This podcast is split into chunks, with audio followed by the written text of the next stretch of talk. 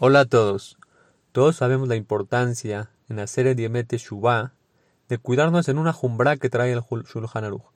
¿Qué dice el Shulchan Aruch, libro de leyes judías? Dice: La persona que en los días de hacer el Diemete Shubá se debe de hacer una jumbra de cuidarse en no comer pan hecho por un goy. Por Han Peretz pregunta: ¿por qué de todas las cosas que te puedes cuidar, que puedes mejorar en estos días, ¿Por qué el pan de Goy? Y lo trae el libro de Alajot. ¿Por qué nada más en cuidarse de no comer pan de Goy?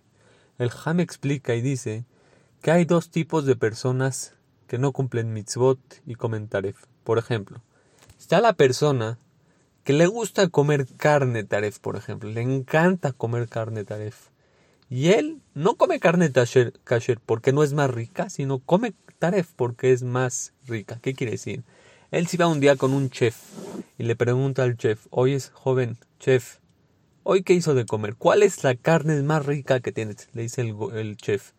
Hoy la carne más rica, tengo una carne gruesa con grasa y es una carne taref. Esa es la que te recomiendo hoy. Entonces esa persona que peca, peca porque le gusta la carne taref. Pero el otro día llega con el chef y le dice, oye chef, ¿ahora qué es lo rico que tienes? No, hoy tengo un, una carne especial, pero es kasher. Ah, el Señor le dice, hasta esto es lo más rico que tienes, dame esa carne kasher. ¿Qué quiere decir? Esta persona peca, pero peca porque tiene un gusto, tiene un placer en este mundo. Esta persona no está bien lo que está haciendo, pero es, pero es un nivel menos de lo que vamos a decir. Hay otra persona que va con el chef y le dice, chef, oye, ¿cuál es la carne más rica?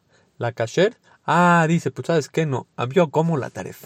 Y al otro día le pregunta cuál es la carne rica, la taref. Siempre van a comer la taref. Él no le importa, no peca porque tiene un placer en este mundo. Nada más peca para hacer enojar a Kadosh Baruchu. Estas son los dos tipos de personas. Entonces dice el rap. En la laja, cuando una persona puede comer pata con ¿cuándo es? Cuando el pan de goim es más rico que el kasher. Cuando es más rico, la laja te permite comer pan de goy. ¿Qué quiere decir? Que cuando está más rico el pan, Hashem te permite comer, el, el, según la hay que ver todos los puntos, se permite comer pan de goy. Entonces, ¿qué hacemos en hacer el Diemet Shuvah?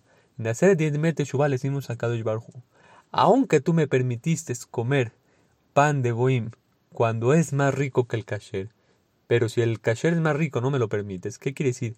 Aunque tú me permites comer el pan de goim que es más rico, yo en hacer el Diemet Shuvah no lo como. ¿Por qué?